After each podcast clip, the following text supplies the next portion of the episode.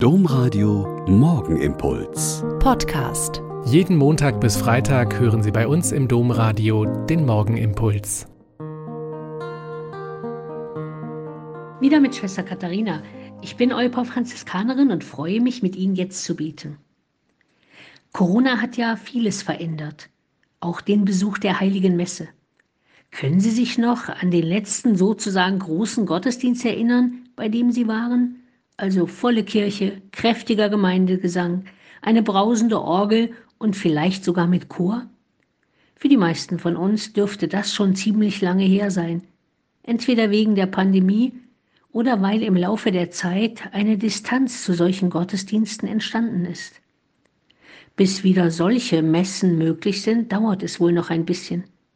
Es wird nur eher zaghaft in den Gemeinden gesungen, mit Maske, und die meisten Kirchen begrenzen noch strikt die Anzahl der Menschen, die überhaupt kommen dürfen. Ja, und auch die Sonntagspflicht haben die meisten Bistümer nach wie vor ausgesetzt. Viele fragen sich ein bisschen bang, wer kommt denn wieder, wenn die Gottesdienste wieder groß und laut mit kräftigem Gesang sein dürfen? Aber was macht einen Gottesdienst überhaupt aus?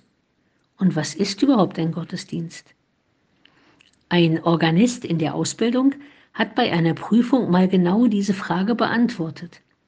Wenn ich mit meiner Oma am Küchentisch einen Rosenkranz bete, dann ist das Gottesdienst. Und das ist ja das Tolle an unserem Glauben. Für eine Gemeinschaft im Glauben braucht es nicht immer viele Menschen, so schöne, festliche Messen in großen Kirchen mit zahlreichen Gläubigen auch sein können. Ein Gottesdienst in kleiner Runde, zu Hause, mit der Familie oder Freunden, kann ebenfalls ein tiefes spirituelles Erlebnis sein.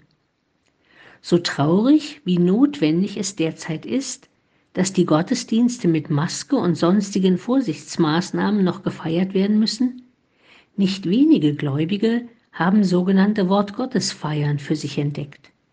Das sind Gottesdienste in kleiner Runde mit Gebeten, Liedern und Lesungen aus der Bibel. Gläubige feiern ihren Glauben mit anderen in Kirchen oder Kapellen oder in ihren Häusern. Die frühen Christinnen und Christen in den ersten Jahrhunderten haben auch erstmal bei sich im Haus gefeiert. Die großen Basiliken kamen erst viel später. Das Schöne heute ist, man muss das eine nicht gegen das andere ausspielen.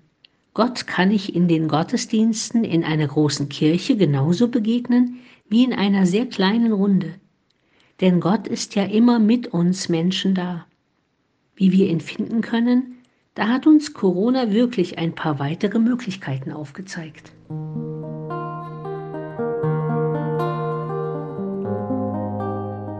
Der Morgenimpuls mit Schwester Katharina, Franziskanerin aus Olpe, jeden Montag bis Freitag um kurz nach sechs im Domradio. Weitere Infos auch zu anderen Podcasts auf domradio.de.